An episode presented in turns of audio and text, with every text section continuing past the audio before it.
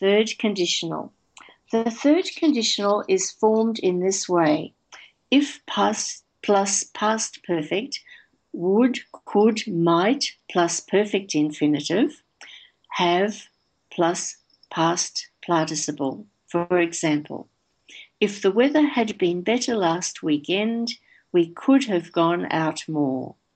We use the third conditional to talk about unreal situations in the past and to imagine things that didn't happen. For example, if I had got a good job, I would have saved more money. But I didn't get a good job and didn't save much money. And now here are some more sentences with the third conditional.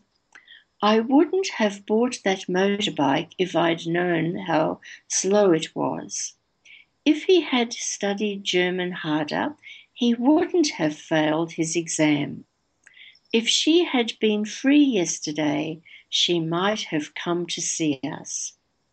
If I had met you yesterday, I could have told you about her arrival. If they had known it before, they would have taken measures. You wouldn't have missed the teacher's explanation if you had arrived in time. If she had not wasted so much time, she wouldn't have missed her train.